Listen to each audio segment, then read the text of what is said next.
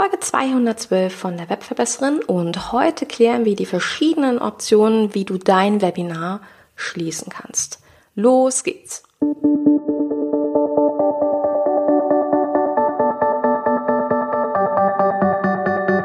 Mit Webinaren erfolgreich. Der Podcast, mit dem du als Trainer, Coach oder Berater online sichtbar wirst. Erfahre hier, wie du dich und deine Expertise durch Webinare gezielt sichtbar machst. Und hier kommt deine Webverbesserin, Mira Giesen.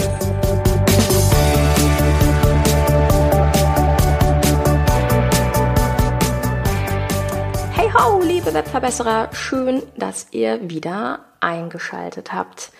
Ja, ich glaube, das hier wird eine Quick and Dirty Folge, aber ähm, auch die dürfte wieder vielen helfen, denn ich werde ganz, ganz häufig gefragt, was kann ich jetzt am Ende meines Webinars machen? Und wir hatten jetzt eine ziemlich, ziemlich lange Reihe so zum Thema Verkaufen, Verkaufsgespräche.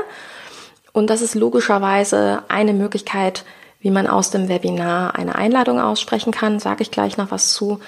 Aber ich dachte generell ist es vielleicht auch nochmal eine schöne Zusammenfassung zu überlegen, wenn ich mit meinem Webinar durch bin, was kann ich ganz am Ende machen? Und Spoiler Alert, es muss eben nicht immer nur das Thema Verkaufen sein. Genau. Denk immer daran, Webinare an sich sind eine wunderbare Möglichkeit, um die richtigen Leute anzusprechen. Das wollte ich gerne erstmal als Einleitung sagen und darum wird es auch so ein bisschen in den künftigen Folgen gehen. Ich habe in letzter Zeit viele, viele, viele Beratungen on Point gemacht. Es wartet auch ein cooles Interview noch auf dich ähm, mit einem Kunden, der also unfassbar sensationelle Ergebnisse ähm, aus den Webinaren gezogen hat. Dazu kommt, wie gesagt, in nächster Zeit einiges. Und was ich dir gerne mitgeben möchte, ist, ähm, Webinare sind ja nicht das Tool, mit dem du nur verkaufen kannst, sondern Webinare dienen vor allen Dingen dazu, dass man einen kostenlosen Vortrag gibt zu einem Thema und im Grunde durch den Inhalt des Vortrages die richtigen Leute in diesen Vortrag reinholt. Und wie gesagt, dazu kommt jetzt in nächster Zeit so einiges. Aber was ich dir mitgeben möchte, ist, es gibt eigentlich in dieser Zeit, in der so viele kein Commitment setzen für irgendetwas und überall Content ganz leicht konsumierbar ist, ist es umso wichtiger, Leute in ein Webinar reinzuholen, die committed sind, die sagen, nein, der Schmerz ist jetzt hoch genug, um wirklich etwas zu verändern und nicht ungeduldig zu sein, zu sagen, dafür habe ich keine Zeit oder ähnliches. Und das ist das Besondere, die sogenannte Kontaktqualität. Wie gesagt, da kommt jetzt einiges an Content zu.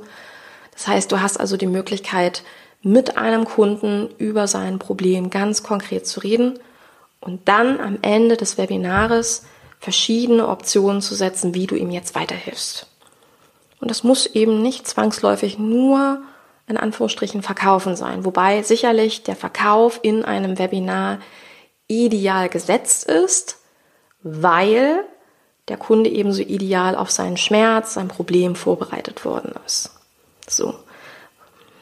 Was du natürlich auch machen kannst, ist, wenn du jetzt nicht sofort verkaufen willst, weil du zum Beispiel kein konkretes Produkt hast, dieses Kennenlerngespräch, dieses Verkaufsgespräch anzubieten und zu sagen, es gibt eine Handvoll limitierter Plätze. Ich würde das immer so ein bisschen limitieren, sonst hast du im, im, im schlimmsten Fall am Ende 10, 20 Gespräche und man die immer so führen will. Ist, ist so eine Frage, also das muss man sich einfach überlegen. Das ist eine Frage der Strategie, das ist eine Frage deiner Zeit auch, ja. Wie viel kannst du persönlich so leisten? Aber was ich immer gerne mache, ist zu sagen, es gibt fünf Plätze jetzt in den nächsten 14 Tagen. Das ist bei mir tatsächlich so was Realistisches, wo ich sage, ja, das kann ich abarbeiten wo man mit mir jetzt einfach mal 30 Minuten reden kann. So. Und dann kannst du dort ein Verkaufsgespräch führen und in dem Verkaufsgespräch individuell ein Angebot setzen. Eine Option.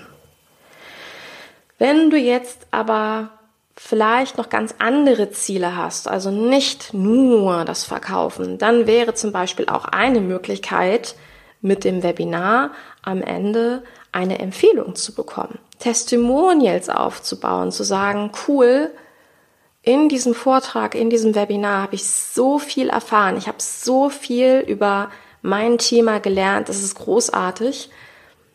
Und genau diese Stimmen einzufangen. Also ganz am Ende des Webinars zu sagen, ich verkaufe euch heute gar nichts, darum geht's mir überhaupt nicht, sondern worum ich euch bitte ist, könntet ihr jetzt im Chat ähm, mal zwei, drei Key Learnings zusammenfassen.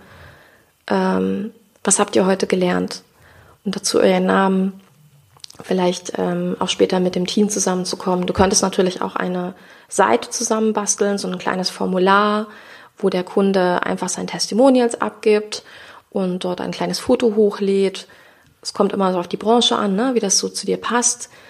Aber das ist eben auch ideal, ne? wenn man eine Möglichkeit hat, jetzt hier verschiedene Kundenstimmen zusammenzufangen, um dich als Experte mit dem, was du sagst, einfach nochmal zu unterstreichen.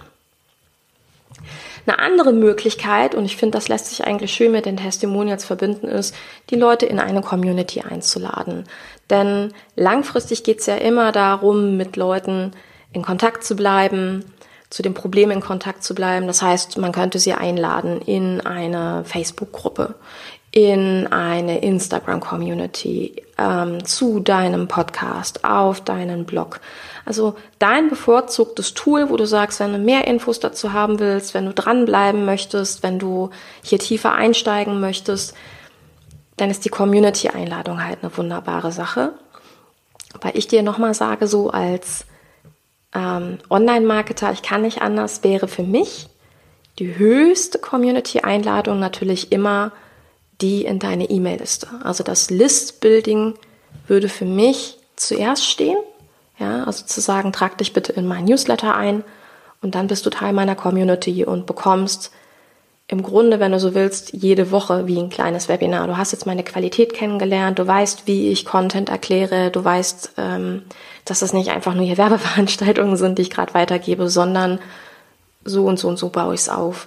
Und darum geht's jede Woche in meinem Newsletter oder alle 14 Tage oder einmal im Monat, je nachdem, wie häufig du Newsletter raussendest. Und Spoiler, bitte sendet dann auch Newsletter, ganz wichtig.